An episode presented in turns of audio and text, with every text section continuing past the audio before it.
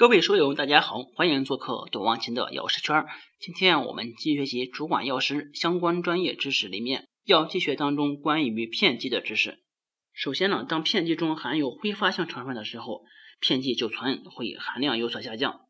片剂根据分类呢，又可以分为普通片、包衣片、泡腾片、咀嚼片、分散片、缓控式片、多层片、舌下片、口含片、口腔粘贴片、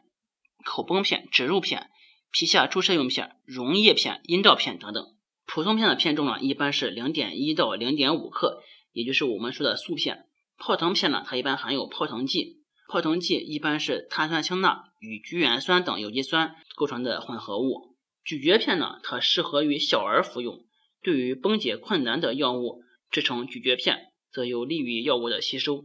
分散片呢，它是遇水之后能够迅速崩解并均匀分散的片剂。口腔粘贴片，它适用于肝脏受过效应比较强的药物。下一块呢，我们看片剂常用的辅料，这个呢是重点。片剂常用的辅料呢，大概可以分为四种：一个是稀释剂，第二个是润湿剂与粘合剂，第三个是崩解剂，第四个是润滑剂。同时呢，根据需要，我们也可以加入着色剂、搅味剂等，以提高患者的顺应性。先看稀释剂，稀释剂呢常用的有。淀粉、糊精、可压性淀粉、乳糖、味精纤维素、一些无机钙盐、糖粉、甘露醇及山梨醇等。在片剂的辅料这块呢，我们需要记住这些相对应的辅料它的作用。第二块呢，我们看润湿剂与粘合剂。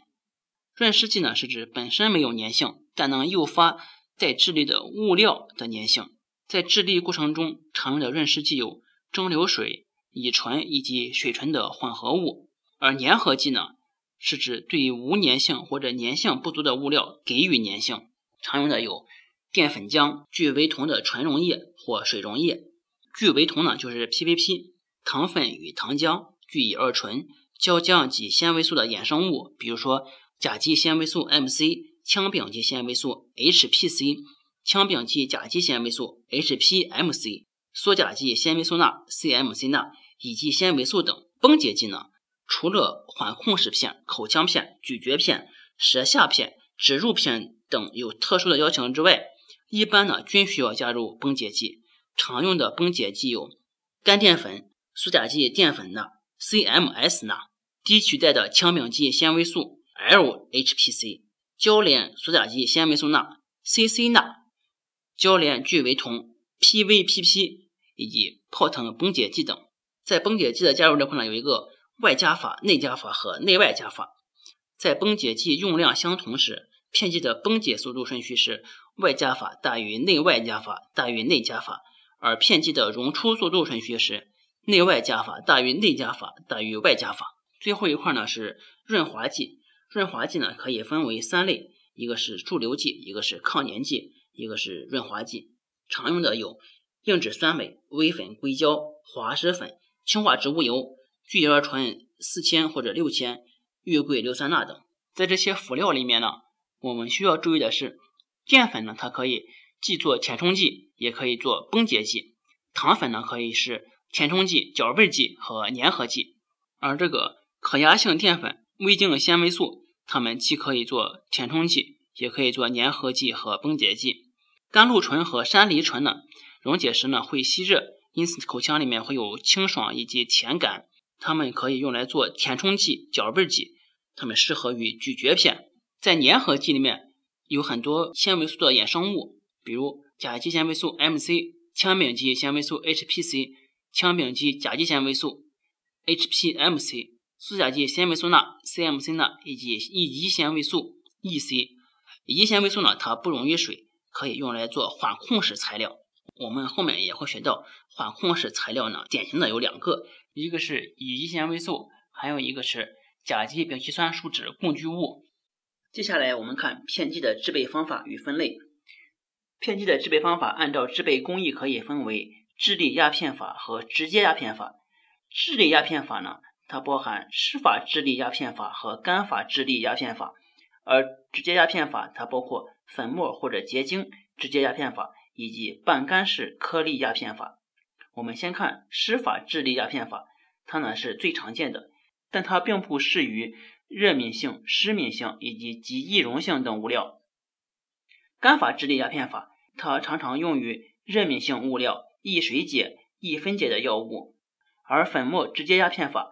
具有省时节能、工艺简单、工序少，适用于湿热不稳定的药物，但也存在粉末的流动性差、片种差异大。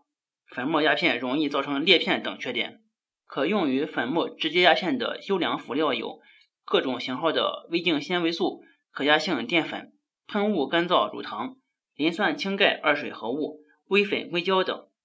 还有一个是半干式颗粒压片法，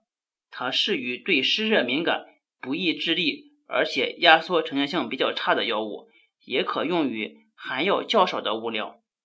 下一块我们看湿法制粒技术。第一个是挤压制粒方法与设备，这里面说的就是制软材。挤压式制粒机的特点呢，在制粒前必须混合制软材，程序多，劳动强度大，不适合大批量连续生产。而硫化床制粒方法与设备里面，我们注意的是，由于在一台设备内可以完成混合制粒、干燥等过程，因此硫化床制粒法又称为一步制粒。而喷雾制粒方法与设备里面，它适用于液体物料，能够在数秒之内完成药液的浓缩和干燥。下一块呢，我们看整粒与混合。一般我们用过筛的方法进行整粒，所以呢，筛孔要比制粒时的筛孔稍微小一些。整粒之后，向颗粒中加入润滑剂和外加崩解剂进行总混。如果处方中有挥发油类物质，或者处方中的主要的含量很小，或者对湿热很不稳定。则可将药物溶解于乙醇之后，喷洒在干燥颗粒上，密封储放数小时之后室温干燥。也就是说，整粒之后再加入润滑剂、外加崩解剂以及挥发性物质，最后再压片。下一块呢，我们看片剂成型的影响因素。在这里面，我们注意几个点：一个是药物的熔点及结晶形态，药物的熔点低，则有利于固体桥的形成；但是熔点过低。压片时容易粘冲，立方晶型的结晶对称性好，表面积大，压缩时易于成型；而鳞片状或者针状结晶则容易层状排列，所以压片之后药片容易裂片。树枝状结晶容易发生变形，而且相互嵌接，可压性比较好，易于成型，但是缺点是流动性极差。再有一个是粘合剂和润滑剂，它们用量过多之后呢，容易粘冲，使片剂的崩解。药物的溶出受影响，再一个是水分，过量的水分呢容易粘冲。另外，水分可使颗粒表面可溶性成分溶解，当药片失水之后发生重结晶，而在相邻颗粒间架起固体桥，从而使片剂的硬度会增大。下面我们看一些片剂制备中可能发生的问题及原因分析。第一个就是裂片，产生裂片的处方因素有物料中细粉太多。压缩时空气不能排出，解除压力之后，空气体积膨胀而导致裂片。再一个是易脆碎的物料或者易弹性变形的物料，塑性差，结合力弱，易于裂片。工艺因素有单冲压片机比旋转压片机利于裂片，快速压片机比慢速压片机易于裂片，凸面片剂比平面片剂易裂片，一次压缩比多次压缩易出现裂片等。出现松片的原因呢，主要是粘性差、压缩力不足等。如果片剂的边缘粗糙或者有缺痕，则可相应的称为粘壁。造成粘冲或者粘壁的主要原因有颗粒不够干燥、物料容易吸湿、润滑剂选用不当或者用量不足、冲涂表面锈蚀、粗糙不光或者刻字等。造成片重差异超限的主要原因有颗粒流动性不好、颗粒内细粉太多。或者颗粒的大小相差悬殊，加料斗内的颗粒时多时少，冲头与模具吻合性不好等。影响片剂崩解的主要因素有一个是压缩力，它主要影响片剂内部的孔隙；再一个是可溶性成分与润湿剂，它主要影响片剂的亲水性、润湿性以及水分的渗入；还有物料的压缩成型性和粘合性，它主要影响片剂结合力的瓦解。最后一个是崩解剂，它是体积膨胀的主要因素。影响药物溶出度的主要原因有片剂不崩解、颗粒过硬、药物的溶解度比较差等。造成片重差异过大的因素，都可以造成片剂中药物的含量不均匀。对于小剂量药物来说，除了混合不均匀之外，可溶性成分在颗粒之间的迁移是其含量均匀度不合格的一个重要原因。最后呢，我们看一个处方分析，就是复方阿司匹林片，它的处方有阿司匹林、对酰氨基酚、咖啡因、淀粉、淀粉浆、滑石粉、轻质液状石蜡、酒石酸。在处方中加入相当于阿司匹林量百分之一的酒石酸，可在施法制粒过程中有效的减少阿司匹林的水解。再一个是阿司匹林的水解呢，受金属离子的催化。因此呢，必须采用尼龙筛网制粒，同时呢，不得使用硬质酸镁，而采用了滑石粉做润滑剂。再一个是因为阿司匹林的可压性比较差，因此采用了较高浓度的淀粉浆做粘合剂。好，这就是本期的所有内容。下一节我们讲包衣片剂及胶囊剂等。